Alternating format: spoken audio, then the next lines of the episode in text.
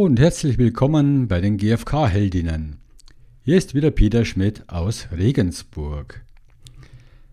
Ein Firmenseminar bei Audi mit dem Schwerpunkt gewaltfreie Kommunikation hat das Leben und die Partnerschaft von Petra und Mischa verändert.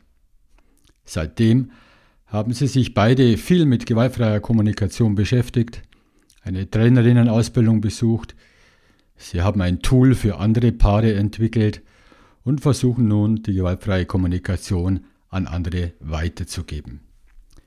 Wie Sie in ihrer, Ihre Partnerschaft leben und welche Rolle die gewaltfreie Kommunikation darin spielt, erfahrt ihr in dieser Episode. Ich wünsche euch dabei viel Freude und Inspiration und los geht's!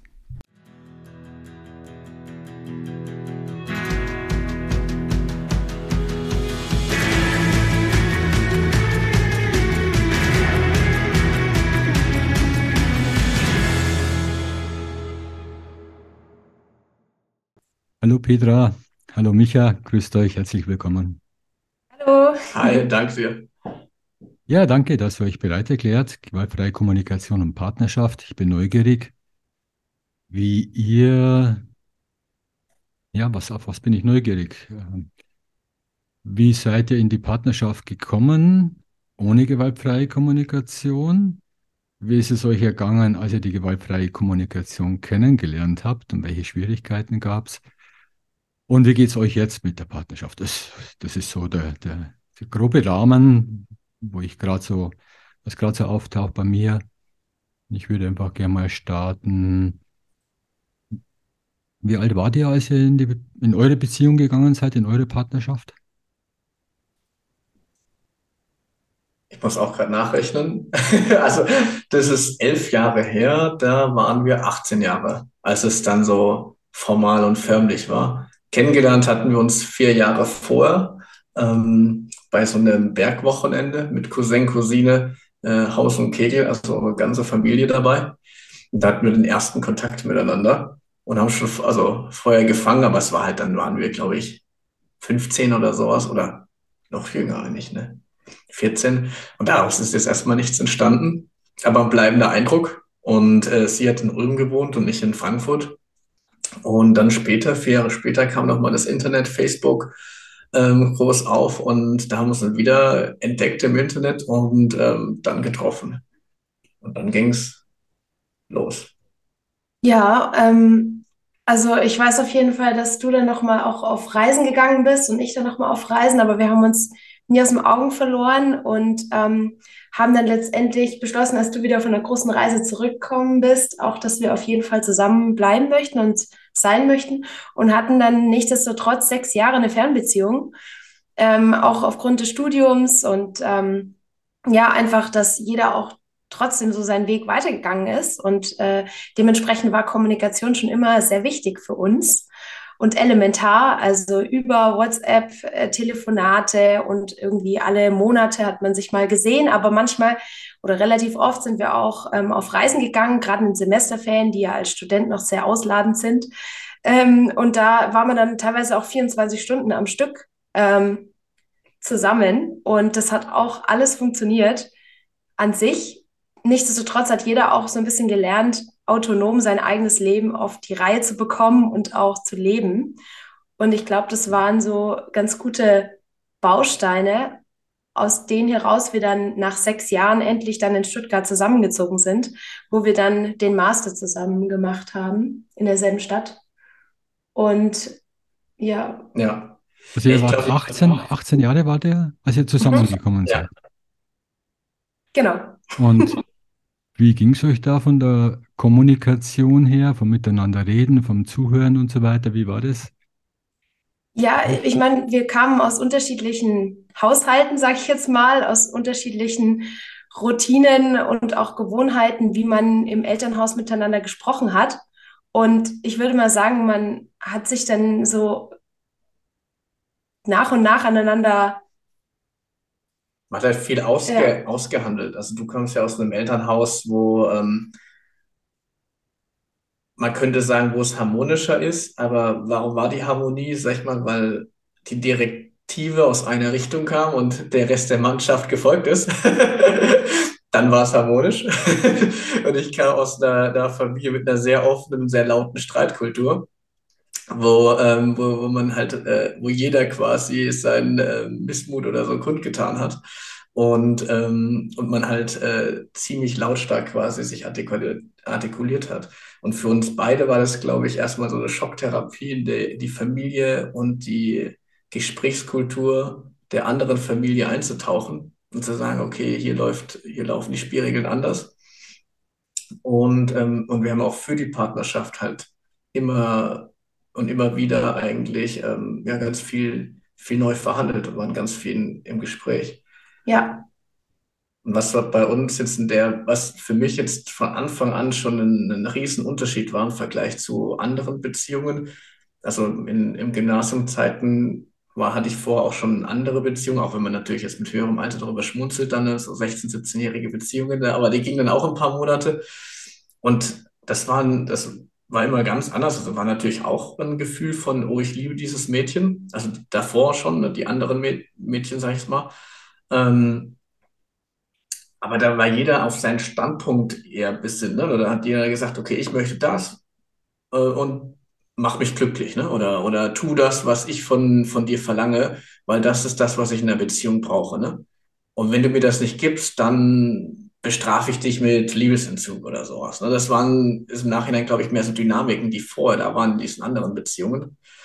Und, ähm, und mit dir, Petra, war das von Anfang an so, dass, dass wir, dass ich der ganze überrascht hab, war, als wir am Anfang in Kontakt waren, dass man einen Schritt, einen zarten Schritt auf den anderen zugeht gleich und dann erwidert er das. Und dann geht der Gegenüber oder die Gegenüber auch einen Schritt auf einen zu.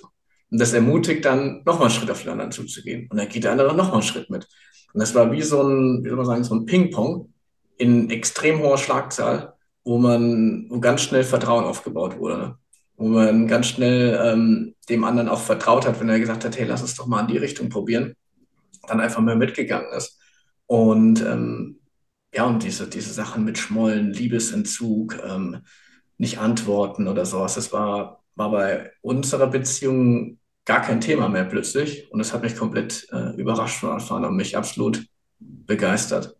Und die Dynamik, die hat tatsächlich jetzt in den elf Jahren nicht abgerissen. Und das finde ich das absolut Faszinierende eigentlich. Und deswegen bin ich heute noch, äh, also kann ich wirklich sagen, mindestens genauso verliebt wie, wie mit 18, weil das ja, also die Zeit, keine Ahnung, wieder irgendwie elf Jahre sein, stehen können. Das kann ich jetzt halt nur mit dem Blick im Kalender kann ich quasi elf, elf Jahre sagen, aber das ist nichts, was sich im Bauch so anfühlt wie, wie elf Jahre. Ja, und ich glaube, was auch immer geholfen hat, waren so ein Stück weit die Eigenverantwortung. Also wenn es mir jetzt gerade nicht gut geht, dann ist bei mir eher so die Strategie, dass ich dann halt eher mal nichts gesagt habe und eher so in mich gekehrt bin. Ähm, aber da natürlich dann auch die Gefahr ist, dass man manchmal so in die Passivität reinrückt und irgendwie sagt so, oh, alles ist so doof und so, ich nenne meine Stimme manchmal Mimimi. Und äh, da dann auch so ein bisschen in diese aktive Möglichkeit wieder reinzugehen, das habe ich so ein bisschen auch von Mischa gelernt. So, hey, okay, dir geht's gerade so und so, jetzt lass doch mal überlegen, was für Strategien gibt es denn, äh, damit du dem Bedürfnis nach XY ähm, nachkommen kannst und quasi deinen Ladebalken wieder auffüllen kannst. Was waren in eurer Anfangsbeziehung, wo ihr noch nicht gewaltfreie Kommunikation kanntet, was waren da eure Herausforderungen in der Partnerschaft? Also bei mir war es vor allem teilweise Grenzen aufzuzeigen oder auch mal Nein zu sagen und nicht damit quasi in den Spagat zu gehen, den anderen dabei vor den Kopf zu stoßen dass es also auch geht, verbindend Nein zu sagen und klar für sich einzustehen. Ja, und bei mir, ähm, was war es in der Partnerschaft? Also ich glaube, bei mir ist es auch so, dass ich so von, von der Person, Persönlichkeit, wenn ich da in den letzten Jahren darüber reflektiert habe, schon ein Mensch bin, der sich sein, äh, sein Selbstwert und seine Bestätigung gewohnt war, durchs Außen auch zu bekommen. Ne? durch äh, gute Schulnoten, ne, gute Resultate, guten Studiumabschluss, guten Job, was auch immer, ähm, guter Junge zu sein, so nach dem Motto. und, ähm, und ich glaube, das war jetzt am Anfang auch ein, ähm, hat mir das natürlich gut getan, irgendwie Beiträge im, im Leben von, von Petra leisten zu können, also die zum Beispiel unterstützen in, eine, in der Kommunikation, dass sie für sich einstehen kann und dass sie Grenzen für sich wahren kann und sich besser durchsetzen und selbst behaupten kann. Ähm, und das hat mir, glaube ich, auch, ähm, er hat mich vielleicht irgendwie stolz gemacht oder mich auch so ein Stück weit der Beziehung dann, ähm, ich weiß gar nicht, was das richtige Wort ist,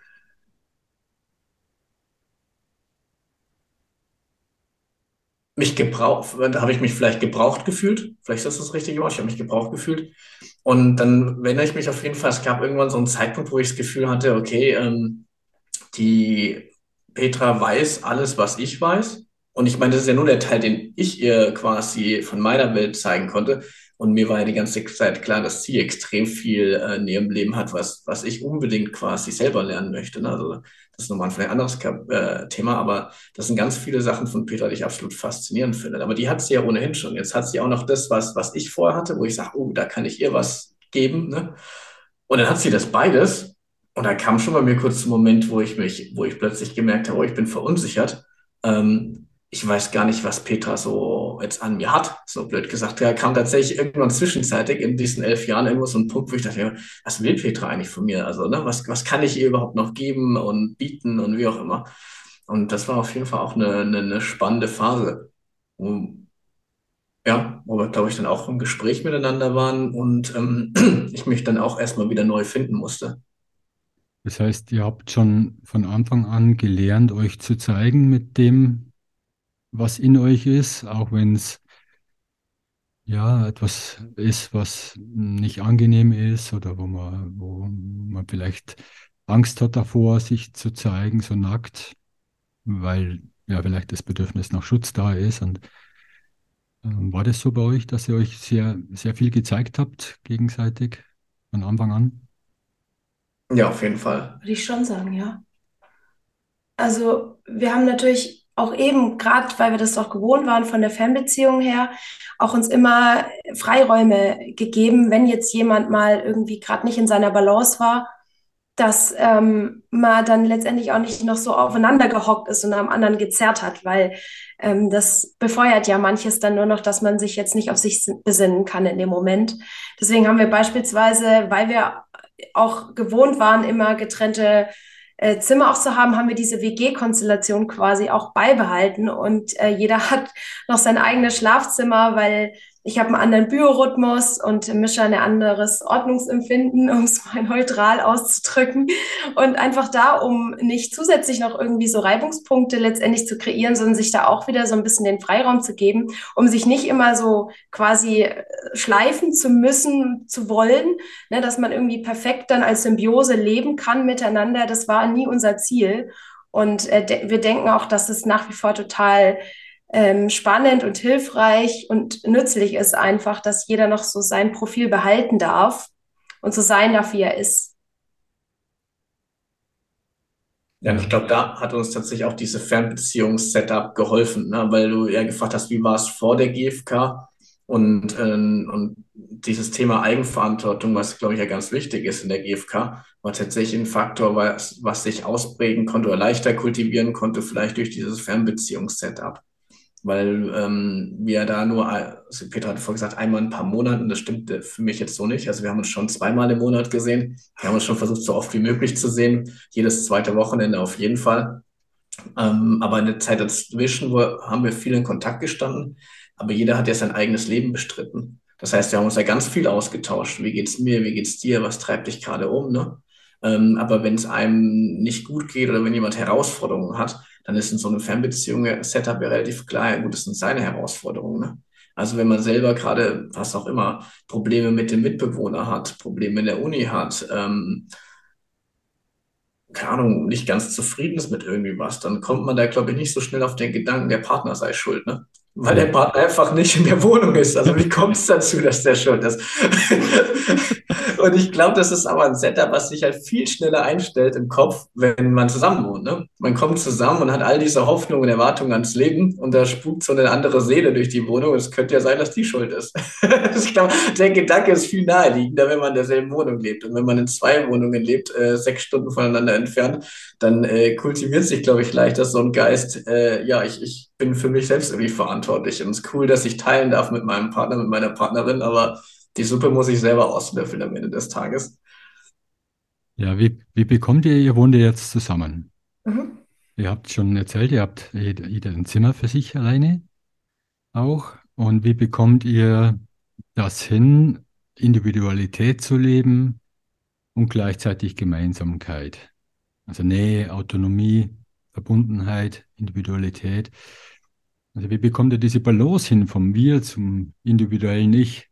Ja, also ich meine, wir haben uns ja schon in eine Herausforderung äh, gestürzt, in dem Sinne, dass jeder von uns noch seinen Job noch hat und dass wir zusammen jetzt eine Firma gegründet haben und dann noch ja natürlich auch Spiel und Spaß ähm, nicht zu kurz kommen soll. Und es sind so Balanceakte auf jeden Fall, die, ähm, die wir verschauen, schauen einfach ähm, so ein bisschen abwechselnd in die Woche zu integrieren und miteinander abzusprechen. Und manche Sachen machen wir gemeinsam, manche sportlichen Aktivitäten und manche Aktivitäten bewusst mit Freunden oder auch einer Freundin alleine oder Mischer mit einem Kumpel alleine oder so, ähm, planen wir dann auch autonom ein. Ich weiß nicht, vielleicht mhm. fällt dir noch ein bisschen eine bessere Zusammenfassung ein, wie wir das so deichseln. Ich hatte ja gerade nochmal die Möglichkeit, nochmal nachzudenken.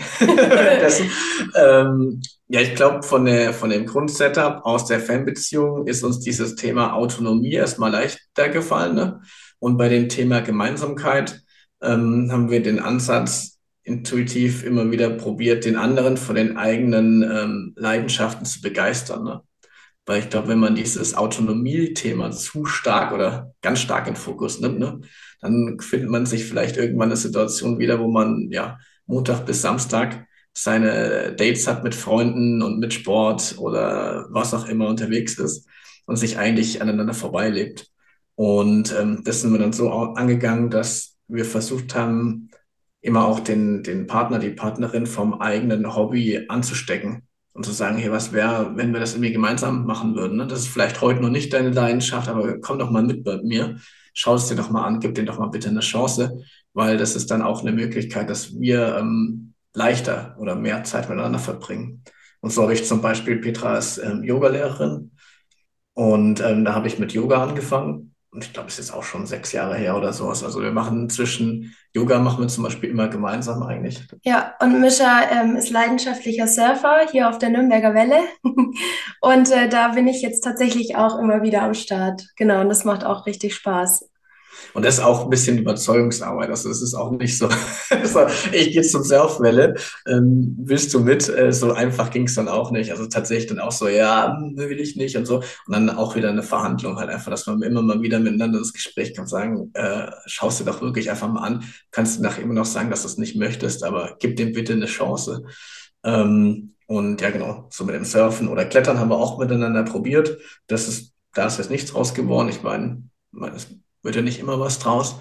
Ähm, aber das ist zumindest versuchen, mit den, mit den verschiedenen Leidenschaften uns gegenseitig anzustecken. Und auch mit diesem Verbindlich-Projekt, ähm, da haben wir auch ähm, am Anfang drüber gesprochen, ob das was wäre, was wir gemeinsam tun könnten, weil es jetzt ja auch die letzten zwei Jahre sehr, sehr viel Zeit von unserem Leben ähm, vereinnahmt hat. Oder gern, das haben wir ja gerne gemacht. Aber wenn man so ein Projekt äh, auch wieder alleine macht, ohne den Partner, dann äh, ist es natürlich immer schwerer, immer anspruchsvoller, die gemeinsamen Räume zu finden. Mhm, wir kommen dann noch darauf zu sprechen zu dem Projekt. So, wenn ich euch reden höre, denke ich mir, ja, ihr habt ja gar keine GFK gebraucht. Es ist ja alles gut gelaufen, es hat ja auch geflutscht und so. War das so? Oder wie, wie, wie war es vor der gewaltfreien Kommunikation und danach? Was war da für ein Unterschied für euch im Miteinander? Also ich für mich kann sagen, dass ich mich traue, mehr auch Dinge anzusprechen oder auch schwierige Gespräche quasi mal erstmal im Kopf durchzugehen, wie, möchte ich das ansprechen, damit quasi ich keinen Druck kreiere und einen Gegendruck zurückbekomme. Ähm, und ja, einfach dadurch ein bisschen mutiger bin, einfach ja, was anzusprechen, was mich davor gestört hätte, aber ich vielleicht nicht angesprochen hätte. Und bei Mischa, du bist ja das erste Mal mit der gewaltfreien Kommunikation in Berührung gekommen, tatsächlich im Beruf, wegen der Schulung. Ja, also für mich ist es vorher schon leichter gefallen, ähm, in der Kommunikation auf den Gegenüber einzugehen und die Interessen oder Bedürfnisse habe ich dann später in GFK gelernt, das heißt dann Bedürfnisse. Ähm, aber die Position oder die Situation des Gegenüber mit einzubeziehen, das ähm, ist, glaube ich, durch meine Kindheit oder so habe ich das einfach schon äh, früher gelernt. Was ich aber nicht so gelernt habe, ist empathisch mit mir selbst zu sein ne? und GFK mit mir zu machen. Und das war jetzt eigentlich in der GFK-Ausbildung und auch seitdem mit der Beschäftigung mit der GFK ist für mich die, die größte Bereicherung GFK mit mir. Also so selber mal nach innen zu schauen, was ist in mir los. Also ich bin zum Beispiel so ein Persönlichkeitstyp, der gerne große Visionen für die Zukunft malt, der fünf Jahre, zehn Jahre in die Zukunft gucken kann und sagen kann, wow, da will ich dies und jenes geschafft haben, da soll ähm, was auch immer passiert sein. Und der Wunder, wie ambitioniert auch dann vorgeht und ähm, ja, mich selber dann natürlich auch unter Anspannung setzt und unter Druck, unter Erfolgsdruck und ähm, natürlich jeden Tag ein bisschen äh, Gefahr laufe, an meinen Ambitionen zu scheitern. Und äh, mit der GfK-Brille frage ich mich dann schon, ja, was habe ich denn erreicht, wenn ich dieses große Ziel erreicht habe in zehn Jahren? Ne? Und wenn ich dann die Bedürfnisse dahinter anschaue oder mal die Bedürfniskarte in die Hand gucke und sage, okay, eigentlich geht es mir da vielleicht um Wirksamkeit, ne? um ähm, Selbstwert, um Anerkennung. Und dann stelle ich plötzlich für mich fest, okay, aber nach, wenn ich jetzt treu zur GfK bin, dann kann ich mir diese Bedürfnisse heute erfüllen, ne? Oder kann heute daran arbeiten, an dieser Erfüllung dieser Bedürfnisse, ganz unmittelbar, ne? Oder ich opfer, blöd gesagt, zehn Jahre meines Lebens, um dieses Glücksgefühl zu haben, was also zehn Jahre lang auf die Erfüllung eines Bedürfnisses hinzuarbeiten. Und das ist aber meine eigentlich einprogrammierte Grundstruktur, habe ich so das Gefühl, weil ich neige immer wieder dazu, mir diese Vorstellungen auszumalen. Ich muss auch dies und jenes erreicht haben, um, um unterm Strich glücklich zu sein, aber jetzt mit GFK, um mir dies oder jenes Bedürfnis zu erfüllen. Und das versuche ich einfach, mich immer mal wieder zu besinnen, ähm, dass mir mein Geist dann einen ähm, Streich spielt. Ja, ja, gefällt mir, was du da beschreibst. So dieses, es ist ja auch eine gewisse Form von Überzeugung, Glaubenssätze. Ja. Man müsste, man sollte und das und das und dann wird es so und so. Und gleichzeitig kostet es ja immer auch was, auch wenn sich irgendwann mal was erfüllt, aber es kostet ja im Moment auch Bedürfnisse. Und, ja, und auch klaren, klaren Kopf zu behalten mit Hilfe der gewaltfreien Kommunikation. Ja, gefällt mir sehr gut, was du da beschreibst. Ja, und das geht auch meistens in Kombination einher, dass wir manchmal auch so eine Einleitung, wie man ja sonst bei einer Präsentation zum Beispiel auch äh, nutzt, geben, so nach dem Motto, hey, ähm, ich fühle mich gerade nicht so gut, tut mir leid, wenn ich jetzt gerade so und so reagiert habe oder wenn ich gerade so drauf bin, dass ich eben nicht so entspannt ähm, auf eine Bitte oder eine, ja, eine Frage antworten kann. Also wir versuchen uns da auch manchmal so ein bisschen den Gegenüber abzuholen, wie ich gerade da bin ich glaube, das, das hat auch noch so ein bisschen dazu beigebracht, einfach bewusster mit sich umzugehen und dahinter zu hören, bei sich, aber auch bei anderen. Was wollen die mir gerade sagen? Was, wie geht's mir gerade? Also da einfach noch ein bisschen mehr den Fokus drauf zu haben. Also ein wenig mehr auszuholen, mehr Informationen dem anderen zu geben, damit der oder die andere das dann besser hören kann, auch was es verstehen kann dann nachvollziehen kann. Mhm. Genau. Ja, und sonst hat uns die GfK auch geholfen, ähm, in Beziehungen mit Familie zum Beispiel oder mit, ähm, mit Freunden. Also da haben wir auch ähm, viel GfK ähm, verwenden können oder, sag ich mal, das erproben können, das Mindset einsetzen können, weil wir zum Beispiel gerne mit Freunden auch Urlaub machen. Also an Ostern sind wir teilweise jetzt seit, seit zwei Jahren am Gardasee mit, ich glaube, 30 oder 35 Freunden zum Campen. Und äh, habe jetzt auch viele, viele Wünsche, Bedürfnisse und, und da einfach auch äh, ja, Möglichkeiten zu finden, wie, wie das so ein, so ein großer Haufen Menschen ähm, einen schönen Urlaub machen, haben kann. Also zum Beispiel trennen wir das dann auch immer, oder machen wir es relativ frei, dass, dass sich so Gruppen bilden, dass man nicht versucht, irgendwie mit 35 äh, Menschen ähm, gemeinsam jetzt sofort irgendwie alles gleichzeitig zu machen. Ähm, genau, oder jetzt waren wir über Weihnachten, Silvester mit Freunden in Marokko zum Surfen. Da waren wir jetzt eine kleinere Gruppe, da waren wir fünf im, im Hostel gemeinsam. Aber auch da ne, ist es natürlich, äh, hat jeder seine eigenen Bedürfnisse. Und das immer wieder zu verhandeln, ist auf jeden Fall spannend. Wie reagiert euer Umfeld, euer Freundeskreis auf die Information, dass ihr euch mit gewaltfreier Kommunikation beschäftigt und dieses Projekt auch gestartet habt? Also ich würde sagen, durchweg positiv. Manche sind von dem Wort Gewalt, äh, gewaltfrei ein bisschen ähm, erstaunt und fragen dann auch einfach genauer nach. Und ja, meistens bringe ich dann so eine Metapher, die eigentlich immer für alle einleuchtend ist. Wenn man zum Beispiel die rechte Hand so äh, horizontal, nee, vertikal aufstellt und die linke Faust quasi ballt und ich dann sage, schiebe mal die linke Hand gegen die rechte Hand, man intuitiv quasi mit der rechten Hand dagegen drückt und nicht eigentlich, wie ich es gesagt habe, mit der linken Faust die rechte Hand wegdrückt, die quasi eigentlich nachlässt. Also vom, vom, vom Beschriebenen her. Und da immer die Überleitung herstelle nach dem Motto, ja, bei der Kommunikation ist es nicht anders, äh, wie bei der Physik selbst. Äh, Druck erzeugt Gegendruck. Und wir wollen bei der gewaltfreien Kommunikation eben keinen Druck erzeugen, so dass ein Gegendruck zurückkommt. Und äh, wenn ich diese Metapher manchmal bringe, dann ähm, ja kommt, also leuchtet es vielen ein, dass es total wichtig ist und dass man einfach von der Kindheit her gewohnt war mit diesem Loben und Tadeln und es gehört sich so, das gehört sich so nicht, diese Schwarz-Weiß-Bilder im Kopf, ähm, dass die nicht unbedingt verbindend sind, sondern eher noch die Gräben größer machen. Mhm. Was sind eure, also wie lange macht ihr jetzt, äh, seit wann kennt ihr die gewaltfreie Kommunikation? Ich glaube, jetzt bei mir war es vor drei Jahren. Bei Audi? eineinhalb Jahren bei Audi genau das, äh, das Seminar, Viertagesseminar äh, Kommunikation auf Augenhöhe, glaube ich, oder? Ja. Mhm. Finde ich auch spannend und freue mich, dass da auch so eine große Firma sowas macht. Ich weiß es, ich bin in sechs Wochen, glaube ich, auch dort. Ach krass. Eben Training, ja. Ja, das ist tatsächlich, glaube ich, sogar die beliebteste oder zweitbeliebteste Soft-Skill-Schulung ähm, bei Audi. Also ich sehe es ja im Internet, wenn ich irgendwelche Soft-Skill-Schulungen buchen möchte. Da gibt es bei den meisten Schulungen, gibt es da irgendwie 500 Interessenten. Und ich glaube, bei der Schulung gibt es 25.000 Interessenten. Also das ist echt äh, krass. Also das ist, wird sehr gut angenommen. Und letztes Jahr haben wir die GFK-Trainerausbildung gemacht, also ein Jahr. Und ich gebe jetzt mittlerweile auch gewaltfreie Kommunikationskurse in meiner Firma. Ich arbeite bei Tenet in der Kommunikation.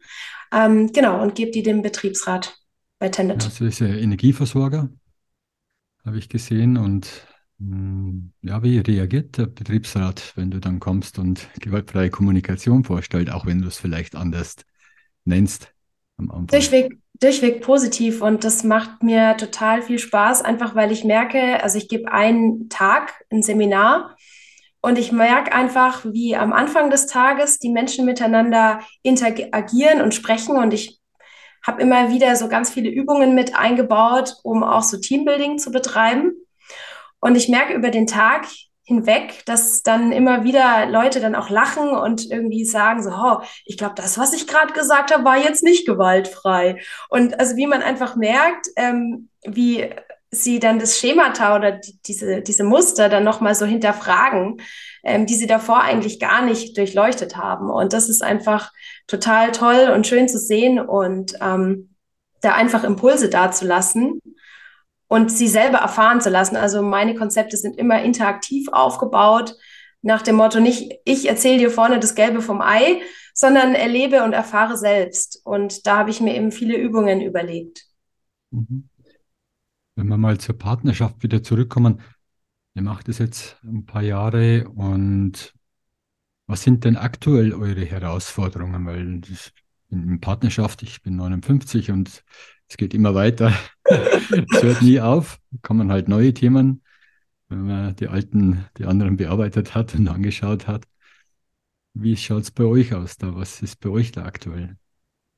An Herausforderungen. Ja, ja, ja. Die Herausforderungen, die jetzt momentan eigentlich ähm, da sind, sind einmal das, ähm, das Verbindlich-Projekt, wo ähm, ja einfach, das ist, ähm, da gehen die Tätigkeiten nie aus. Ne? Also das ist so ein, ein ewiger Quell von möglichen Tätigkeiten, die man noch machen könnte. Und ähm, ja, meine Grundprogrammierung von meinem Gehirn hilft mir da auch nicht unbedingt. Wenn ich noch in die Zukunft gucke und gucke, was wäre noch alles möglich, dann ähm, hat die To-Do-Liste, glaube ich, vor kurzem mal 230 Punkte gehabt. Das war zum Beispiel so ein Punkt, wo ich dann ähm, ja, die weiße Flagge gehisst habe, SOS, SOS, ne? Ähm, im Selbstmanagement. Ähm, ja, ich brauche da einfach von, von der Petra Unterstützung. Und ähm, da sind wir zum Beispiel einfach gerade nochmal dran am, am Neustrukturieren und ähm, sagen, okay, wer macht was, wo liegen die Stärken von wem. Und ähm, genau, da, da sind wir halt gerade in Diskussion. Und es läuft natürlich ähm, nicht immer ähm, in ruhiger Stimme ab. Also ich weiß nicht, ob das das richtige Wort ist. Also ich glaube, für GFK würde es für mich jetzt auch heißen, ja, nicht, dass es leise ist, zwingend, ne? sondern das kann ja auch ein sehr, äh, ähm, ja, voller Emotion oder ein sehr lauter äh, Selbstoffenbarung sein. Ne? Ähm, ich stelle mir das manchmal vor wie so ein Vulkanausbruch, wo jetzt daneben jemand daneben steht, äh, eine Partnerin, ein Partner und das halt bezeugt ne? und sagt, oh ja, da bricht aber gerade mal gehörig der Vulkan aus. Ne? Aber es ist halt kein Angriff auf den anderen. Ne? Das ist, glaube ich, dann die, die Unterscheidung oder äh, dass man da versucht hat, zumindest die, die Lava so ein bisschen im Zaum zu halten und sagt, okay, warte mal hier, ich bin einfach jetzt hier gerade überfordert mit diesen ganzen Tätigkeiten. Ich tue mir schwer jetzt gerade im, im Selbstmanagement und auch im Anspruch vom, vom Job bei Audi ähm, und mit, mit den Ambitionen, die wir uns hier als äh, für unsere Firma gesetzt haben. Und äh, ja, da sind wir, glaube ich, in den letzten Wochen relativ viel im Gespräch und durchaus ja auch äh, immer mal wieder hitzige Gespräche dabei gewesen. Wie nehmt ihr euch dann, wie und wo nehmt ihr euch Zeit für euch, für eure Partnerschaft, unabhängig von den Projekten und To-Do-Listen? Wie organisiert ihr das? Also wir, was ich total genieße, sind tatsächlich die Joggingrunden, weil beim Joggen kann man nicht nebenher irgendwie was machen, sondern ist eigentlich mit voller Aufmerksamkeit beim Gegenüber im Gespräch. Ähm, genau, wir gehen gemeinsam ins Yoga oder zum Surfen. Oder was machen wir sonst gemeinsam? Wie strukturieren wir uns? Ja, ich glaube, grundsätzlich hilft, äh, hilft da dein Persönlichkeitstyp. Also ich lerne da auch ganz vielen schon von, von der Petra in den letzten Jahren auch durch Beobachtung. Ähm, erstmal nur Faszination, aber jetzt versuche ich auch immer mehr davon selbst mir anzueignen, dass die Petra viel mehr im, im Hier und Jetzt lebt und auch schon immer eigentlich versucht, eine Balance herzustellen. Ne? Ähm, sie sagte immer so, alles im Mittelmaß. Ne? Da habe ich einfach immer geschimpft, du mit deinem Mittelmaß und sowas, Ambition, Ambition, höher, schneller, weiter, so kommt man doch nicht vom Fleck mit diesem Mittelmaß. Ne? Ich will doch nicht mittelmäßig sein, habe ich mir so gedacht, ey, das ist nichts für mich mit diesem Mittelmaß.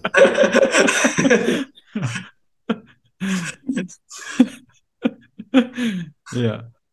Und, und inzwischen gucke ich die Petra an und denke mir so, ja, verdammt, ich glaube, das ist doch GFK, oder? Dass man sich täglich äh, anschaut und nochmal guckt, ähm, ja, höher, schneller, weiter, schön, ne?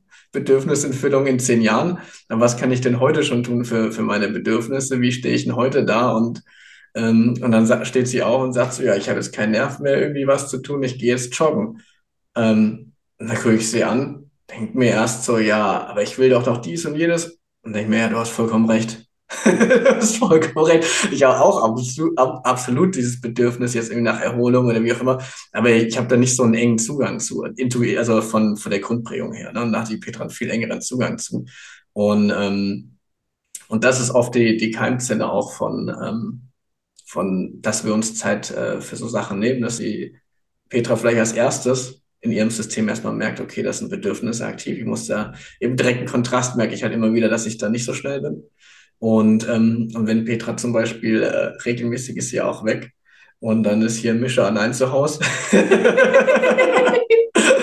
und, dann, und dann merke ich auch, ui, ähm, jetzt bin ich da alleine mit mir und äh, unterliegt meinem eigenen Selbstmanagement und ähm, genau, aber werde da auch immer besser drin, denke ich. Ähm, jetzt auch früher schon zu sagen, okay, warte mal, ähm, wie kann ich denn für mich jetzt heute sorgen? Was für Verabredungen kann ich dieses Wochenende vielleicht schon mal einplanen? Was für Slots kann ich mir einplanen?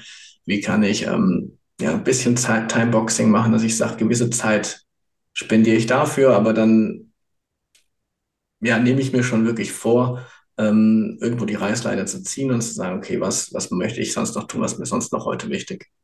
Also viel Selbstempathie, viel Selbstklärung bei euch beiden. Genau, bei der, bei der Petra ist da mein Vorbild auf jeden Fall. Ja.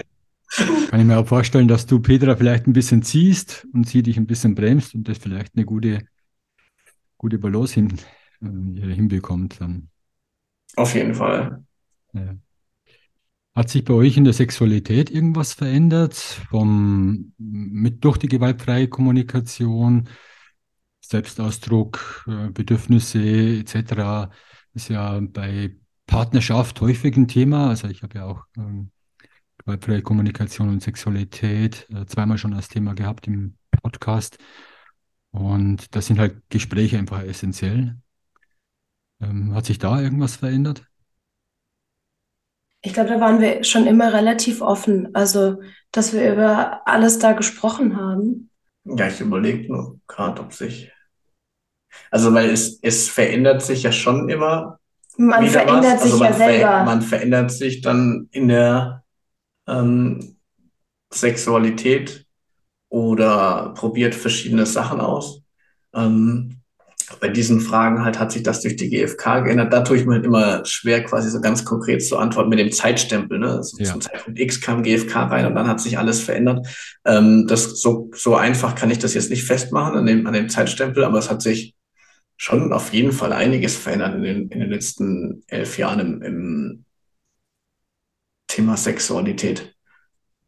Ja, ich, ich glaube einfach, dass man generell durch die gewaltfreie Kommunikation nochmal so reflektierter ist mit allem und ein Stück weit selbstsicherer geworden ist, auch im Selbstausdruck.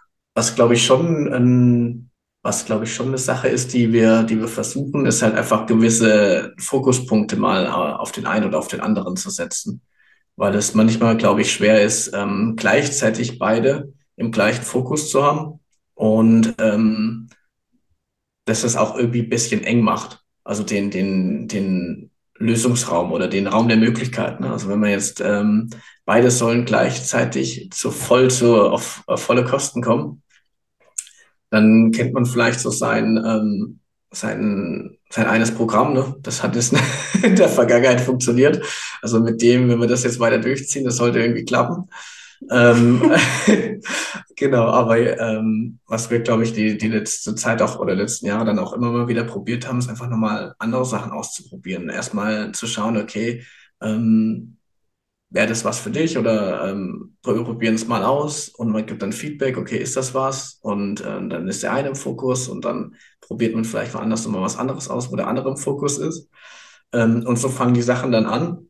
Und, ähm, wenn, wenn sich das gut anfühlt und wenn das gut ist, dann ähm, integrieren wir das. Und dann wird dann auch aus dieser Sache, die vielleicht erstmal mit dem Fokus bei einer Person angefangen hat, dann äh, ein paar Mal später oder sowas, was, was ist, was sich wieder voll gut integrieren lässt in so ein gemeinsames Liebesspiel. Aber ich glaube, angefangen hat, tun so Sachen manchmal auch erstmal im äh, sag mal, Fokus auf eine Person, dass man sagt, hey, probieren wir doch mal das für dich aus. Vielleicht ist es ja was. Mhm da ermutigen wir uns, glaube ich, auch ein bisschen gegenseitig. Ja, es gefällt mir jetzt auch meine Erfahrung. Ich habe äh, heuer einen Tantra-Kurs gemacht, Tantra-Massage war das, Aha. Mhm. eine Woche lang. Und äh, da geht es ja auch darum, wo eine Person als Diener, Dienerin die andere Person massiert, äh, ganz Körper natürlich. Und dann liegst du halt da und wirst einfach nur eine halbe Stunde massiert und bist einfach nur im Fokus und du brauchst dich um nichts kümmern. Und das ist halt eine bestimmte, das ist eine besondere Qualität. Und umgekehrt natürlich auch. Und äh, als Diener genieße ich es auch einfach.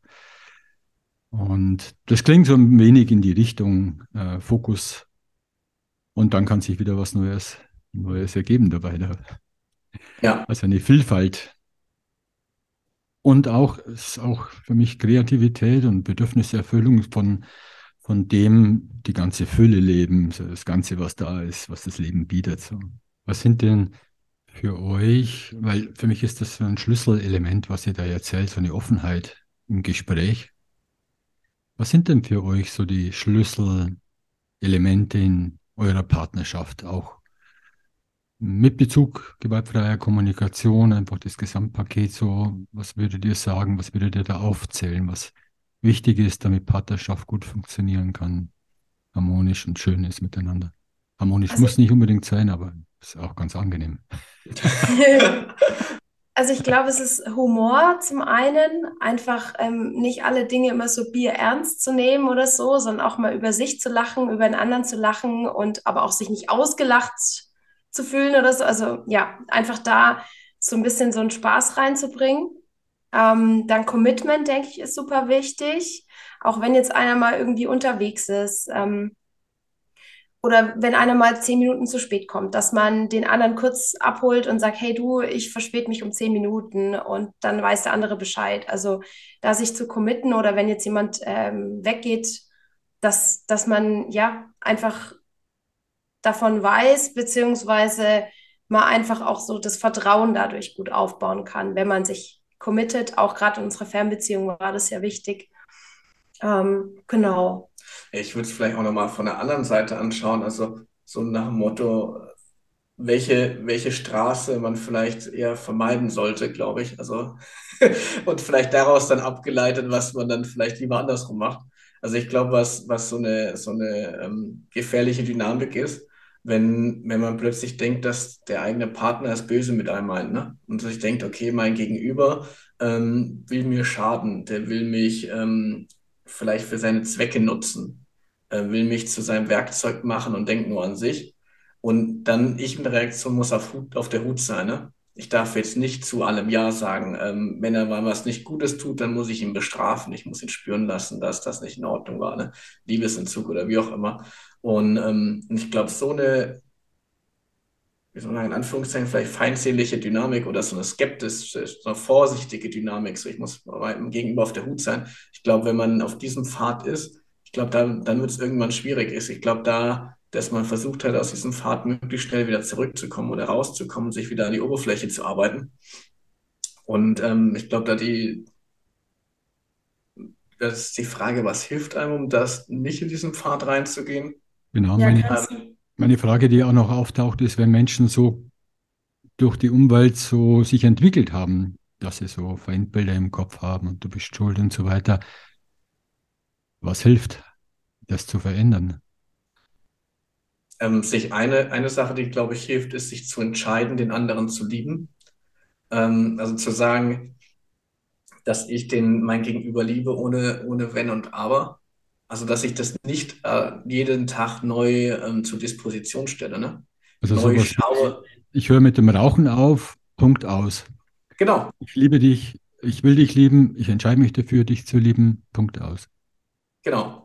Ich glaube, das ist auf jeden Fall, also das, das, das ist die Entscheidung bei einem selbst. Ich glaube, wenn man, wenn man das sagt, ähm, dann ähm, wird man vielleicht hier und da noch Erfahrungen machen, wo man, wo man sich verletzt fühlt. Aber wenn man diese Entscheidung nicht trifft, dann, dann wird es noch viel, viel schwerer, glaube ich. Also in dem Moment, wo man, glaube ich, sagt, okay, ich liebe diese Person ohne Wenn und Aber, ähm, das ist, glaube ich, äh, super wichtig. Und was noch?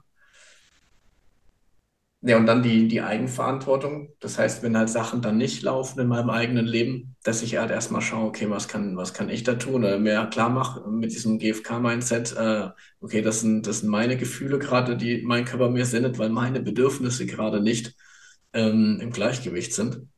Und welche Möglichkeiten habe ich denn? Und vielleicht auch welchen Einfluss kann mein Gegenüber, meine, meine Partnerin, mein Partner darauf nehmen? Und da mal die Hand auszustrecken, sagen SOS. Ähm, würdest du mir eben helfen, das, das wäre klasse. Aber eben musste ich, ne? so von wegen, ich habe auch Alternativstrategien äh, im, im Hut und kann notfalls auch was anderes machen. Genau, das ist und, ja die Autonomie, die wir angesprochen haben, genau. auch ein Stück weit. Und dann halt in diese, in diese Selbstoffenbarung zu gehen, dann zu sagen, okay, was auch immer dann, das wäre, glaube ich, also der, der dritte Baustein, der mir noch einfällt, ist Selbstoffenbarung. Diese GFK-Schritte zu nutzen, um halt immer mal wieder kurz zu sagen, wie geht's denn, wie ist es gerade in mir los? Ne? Was würdet ihr Menschen empfehlen, die gerade mit gewaltfreier Kommunikation angefangen haben, noch nicht so lange geübt haben? Gibt es da was, was euch geholfen habt, hat, äh, da in der Entwicklung voranzukommen? Auf jeden Fall sich in solche Gruppen reinzubegeben. Also diese, diese Jahresausbildung, diesen Trainerausbildung, die haben wir gemacht am Anfang. Also angemeldet habe ich mich mit dem Ziel, Trainer zu werden. Ne? Und äh, währenddessen ich dort war, habe ich dann eigentlich gemerkt, okay, ähm, das war, bringt mir massiv viel. Und es war ein richtiger Katalysator, dort mit, mit anderen Menschen zusammen zu sein und dieses Setting zu haben, dass jemand da, da drüber schaut, ein Coach, der das Ganze anleitet, eine Coachin und, ähm, und diese Räume schafft, überhaupt diese mentalen Räume durch so Fragen, ähm, durch so ein Setting, durch so Kleingruppenübungen. Man kommt da so tief rein und es macht so viel einfacher, einfach unter, unter Gleichgesinnten zu sein, in so einem Setting zu sein. Und ähm, wir haben dann auch äh, einzelne Abende mitgemacht. Das ist auch cool. Also einfach mit in solche, in solche Räume reinzugehen, wo wirklich ähm, schon GFK-Setting für einen aufgebaut ist. Das macht es, glaube ich, viel, viel leichter, ähm, damit wirklich tief in Kontakt zu kommen. Ja, mhm. und auch ähm, manchmal ist es ja dann auch so, wenn man jetzt die gewaltfreie Kommunikation so in sein Leben bringt, dass dann, wenn der Partner davon jetzt noch nichts bisher erfahren hat, dass für den oder die Partnerin, für die das dann erstmal ganz komisch ist und dann so Phrasen kommen wie, äh, du redest auf einmal so komisch, was ist los bei dir? Äh, red doch normal mit mir, du mit deinem Psychogramm oder was auch immer für Aussagen kommen. Und da finde ich es auch manchmal ganz hilfreich und spannend, wenn man da dann schaut, den anderen mit auf die Reise zu nehmen. Ähm, dass es auch eben nicht jetzt irgendwie eine manipulative Technik ist, die man da jetzt gelernt hat, sondern äh, dass es letztendlich einfach eine andere Haltung ist und blöd gesagt tatsächlich eine Fremdsprache ist, die man jetzt versucht zu etablieren und die aber halt viel mehr Verbindung schaffen kann und auch in den Kern reingeht, worum es eigentlich geht, nämlich nicht um richtig und falsch, sondern um meine Ansicht und deine Ansicht. Und das war auch so ein bisschen unser Antrieb. Da kommen wir wieder zum Verbindlich-Projekt. Ja, lass uns darüber reden. Box, genau. Ich vor mir. Ihr habt eine Verbindlich-Box entwickelt. Ich habe die Broschüre gerade hier, das interaktive Paar Kommunikationstraining, das verbindet. Genau, also die Verbindlich-Box, also die zwei Ds, die quasi ineinander gespiegelt sind und zusammengeschoben sind, ähm, das ist letztendlich ein interaktives Paarerlebnis, um eben auch die GfK in die Partnerschaft zu tragen, wenn einer oder eine vielleicht auch davon noch nichts bisher erfahren hat. Und das halt eben auf eine interaktive, spielerische Art und Weise, dass ähm, man letztendlich auf eine Bergtour mit einem Paar zusammengeht und einen QR-Code hat, um den einzuscannen und dann quasi sich auch kurz zurücklehnen kann und so alle Lerntypen mitnimmt, dass sich mit einem Audio anhören kann, den Dialog und parallel mitlesen kann, ähm, in einem, die in einem Streit verwickelt sind und man letztendlich da dann startet und immer im Wechsel die Theorie erfährt und dann versucht, die Theorie gleich anzuwenden, indem man diese vier Schritte ähm, versucht anzuwenden, indem man sich auch in die verschiedenen Charaktere reinversetzt. Ich würde vielleicht nochmal sogar einen Schritt davor sagen, okay, wofür ist das überhaupt, ne, diese Verbindlichbox, für wen ist das was? Und du hattest ja gerade gefragt, was macht es einfacher für Leute, die für ähm, GFK kennenzulernen? Und da war ja die, die Aussage von, von mir zumindest, dass es leichter ist, wenn solche Räume geschaffen werden, so ein Setting erstmal. Und diese Verbindlichbox, die schafft eben genau so ein Setting für, für ein Paar, die ähm, sagen, sie möchten die GfK gerne kennenlernen. Das heißt, vielleicht einer kennt die GfK vielleicht schon, vielleicht auch nicht, ne? Und sagt, okay, ich möchte das gerne als Partnerschaft die nächsten Schritte gehen. Und vielleicht ist mein Gegenüber noch so ein kleines bisschen vorsichtig skeptisch. und hat die, ist noch nicht mit mir gemeinsam beim Wochenendseminar aufgetaucht, beim Peter zum Beispiel. Ne? Und, ähm, und gerade an der Stelle wollten wir anknüpfen, was ja unsere Mission ist, die GfK in die Partnerschaften zu bringen. Und haben halt gesagt, okay, wir möchten eine niederschwelligere Möglichkeit. Und nicht unbedingt gleich das ganze Wochenende, vielleicht auch mit dem, mit dem entsprechenden Kostenbeitrag natürlich, der dahinter steht, sondern einfach schon mal ein, ein, ein kleinerer Impuls, so einen Feierabend zum Beispiel oder mal so einen Samstagabend ähm, und auch vielleicht zu Hause in den eigenen geschützten Räumlichkeiten. Und da bringt die Verbindlichbox ist dann halb ähm, Quality Time, kann man sagen, und halb ähm, GFK-Erlebnisseminar. Und die Quality Time, die kann man sich so vorstellen, man macht sich einfach gemütlich daheim und man hat erstmal zwei, drei, vielleicht auch dreieinhalb ähm, schöne Stunden zusammen mit Nähe und Verbindung. Man löst gemeinsame Rätsel, man sitzt auf derselben Seite des Tisches und ähm, löst die, die Rätsel des imaginären Paares von Kim und Alex. Ne? Das heißt, hier werden keine eigenen Konflikte ausgebuddelt, die man dann zwischen sich löst, sondern das ist beides ist auf derselben Seite des Tisches. Ne? Genau, man entdeckt vielleicht Parallelen, aber es ist jetzt nicht so ein Fingerzeig, sondern ähm, man versucht es gemeinsam zu lösen. Genau. Mhm. Also und es geht ähm, einen Umweg über die Distanzierung auf ein genau. anderes genau. Paar und kann es dann übertragen, was ja automatisch dann passiert. Genau, und wir haben das zusammen mit Paartherapeuten und Psychologen entwickelt. Und genau, die empfehlen das auch ihren Klienten und tragen somit die GfK in die Welt. Ja, ich werde es auf jeden Fall verlinken in den Show Notes. Und ihr habt auch ein Angebot dazu, habe ich gehört. Ja, genau. Also wir haben halt gesagt, okay, das ist, äh, wir möchten auf jeden Fall für deine Community nochmal einen 10% Rabatt dazugeben. Das heißt, wenn, wenn ein Zuhörer, eine Zuhörerin zum Beispiel sagt, sie, äh, sie möchte es gerne ausprobieren, dann ähm, kann man mit dem Rabattcode Helden, also wie GFK-Helden, wie dann Podcast heißt, nur ohne das GFK, also nur direkt Helden eingeben. Dann gibt es einen 10% Rabatt. Und wir haben auch gesagt, okay, das ist vielleicht ein neuartiges Angebot, vielleicht kennt es die Leute einfach noch nicht, so eine Verbindlich-Box. Ähm, und sind gerade noch hin und her gerissen, ob sie sich trauen möchten. Und für gerade für so Leute, für so Wackelkandidaten möchten wir einfach nochmal eine, eine Schippe drauflegen ähm, und so eine Zufriedenheitsgarantie aussprechen. Das heißt, die Menschen, die jetzt sagen, okay, sie probieren es einfach mal aus und sind so mutig, die ähm, probieren das aus, machen das, haben einen schönen Abend und wenn dann trotzdem irgendwas ist, wo sie sagen, na, das ist nicht so, wie ich mir das vorgestellt habe, ich bin jetzt kein zufriedener Kunde, wir möchten nur zufriedene Kundinnen und Kunden haben, dann sollen sie uns einfach eine Mail schreiben. Dann schreibt uns einfach eine Mail, ganz kurz, was auch immer euch gestört hat, dann lernen wir noch was und dann überweisen wir euch 100 des, des Betrags wieder zurück. Ne? Einfach auch einfach als Vertrauen von unserer Seite euch gegenüber. Ähm, genau, das heißt, fasst euch gerne auf jeden Fall den Mut und probiert es aus. Ihr könnt nicht verlieren. Und wir freuen uns auch, wenn die GFK-Community noch ein paar zusätzliche Paare für sich gewonnen hat. Ja, vielen Dank. Wo habt ihr noch Projekte vor euch? Habt ihr noch Pläne? Ich wollte gerade fragen, wo steht ihr in zehn Jahren? Bitte nicht. Wo steht ihr als Paar in zehn Jahren? Wo steht ihr sonst in zehn Jahren?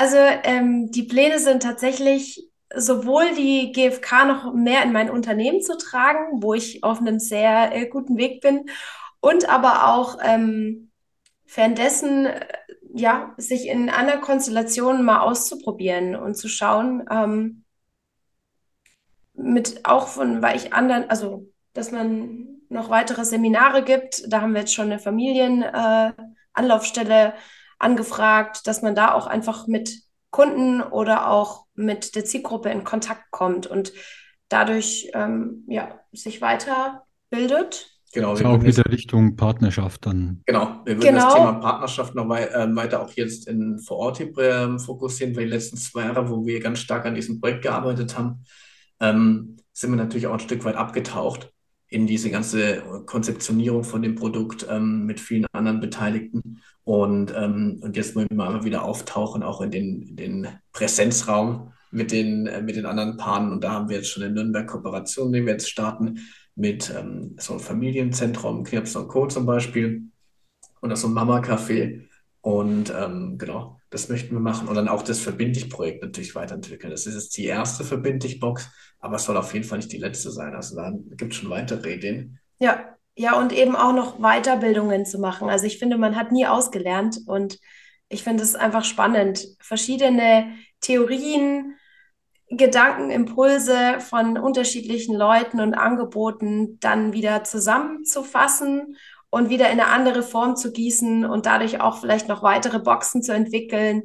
Zum Beispiel, wie sage ich empathisch Nein oder sonstige. Also Ideen haben wir immer mehr als genug. da ist dann eher wieder so ein bisschen der Fokus der Fall, dass wir da gucken, dass wir Step by Step ähm, versuchen weiterzugehen und ja. Also genau, selbst lernen und auch ähm, anderen Paaren helfen, quasi das, was wir für uns entdeckt haben, als Werks äh, hilfreiche Werkzeuge auch anderen zur Verfügung zu stellen. Das war auch ja. die Grund, Intention von diesem Projekt, dass wir halt gesagt haben, okay, das ist, wenn es jetzt dieses eine Tool, du hast vorhin gefragt, was kann man tun, ähm, um zu, zu so einer erfüllenden Partnerschaft zu kommen, wenn man vielleicht heute sagt, heute finde ich meine Partnerschaft nicht so erfüllend. Und da wäre für mich auf absoluter Stelle Nummer eins diese GfK. Also auf jeden Fall, das wäre das allererste, was ich, was ich Leuten empfehlen würde. Und, und, deswegen haben wir halt gesagt, okay, diese, dieses Tool möchten wir jetzt erstmal Leuten ähm, ins eigene Wohnzimmer bringen, quasi wenn sie es noch nicht raus aus dem Wohnzimmer zum Präsenzseminar geschafft haben. Und, ähm, und wenn wir jetzt noch weitere Werkzeuge, die wir uns selbst für unsere Beziehung oder für unser individuelles Leben halt aneignen, dann möchten wir die Stück für Stück auch in solche didaktischen Konzepte, ähm, in solche Boxen überführen, sodass es auch mhm. zu den Leuten nach Hause kommt, die vielleicht nicht sagen, sie leisten sich jetzt dieses Seminar. Ja, ich finde es immer spannend zu sehen, zu hören, zu lesen, was es an Produkten gibt. Da tauchen überall an allen Ecken, tauchen irgendwelche neuen Tools, Werkzeuge, Boxen oder sonst irgendwelche Formate auf. Ähm, ganz spannend, da, was für eine Vielfalt da auch da ist. Ihr habt die Vielfalt ergänzt.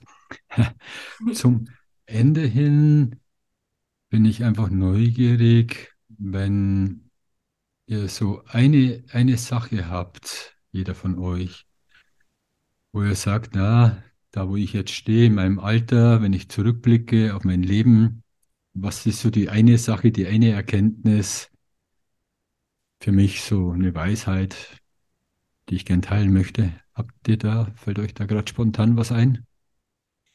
Ähm, ich würde sagen, ich finde es spannend, wenn man sagt, Aktion, Raum, Reaktion, sich teilweise den Raum zu nehmen, um sich selber nochmal, also in sich zu gehen, zu reflektieren und zu schauen, wie möchte ich darauf reagieren, weil ich da immer eine Wahl drauf habe und immer verschiedene Möglichkeiten habe. Und das ist so ein bisschen so eine Erkenntnis, die auch aus der GfK heraus bei mir präsent geworden ist, ähm, die ich sehr hilfreich finde. Okay. Ja, und für mich ist, glaube ich, das Thema, ähm, was immer mehr jetzt gerade in mir reift und womit, ich mich beschäftige, ist dieses, es ist alles eigentlich schon da, weil ich so weit immer in die Zukunft gucke und irgendwelche Ziele immer ab ableite. Und dann zu schauen, okay, warte mal, ich bin nur dieser Mensch mit diesen paar Bedürfnissen und ich kann mir doch schon heute mich um diese äh, Erfüllung dieser Bedürfnisse kümmern. Ne? Und ich war letztens spazieren und habe jetzt eine neue Technik gerade im Podcast gehört, wo es darum ging, den Atem zu verlangsamen, ähm, bis man tatsächlich schon so fast Gefühl hat, man kriegt zu wenig Luft. Ne? Und dass das so eine ganz starke Fokussierung macht. Und mir ging es zu dem Zeitpunkt ähm, gerade nicht gut. Ich war gerade irgendwie gestresst äh, und einfach nicht, nicht in Balance. Und ich gehe auch nie spazieren bei uns im Park. Das mache ich einfach nicht. Das, sonst will ich joggen gehen. Jetzt bin ich da raus joggen, äh, spazieren gewesen und habe diese versucht ein bisschen langsamer zu atmen. Und plötzlich ist meine Stimmung richtig aufgehellt geworden. Ich habe da diese, die Kinder gesehen, die da mit den Enten gespielt haben, die Sonne kam raus, dieser Park lag da wunderschön da.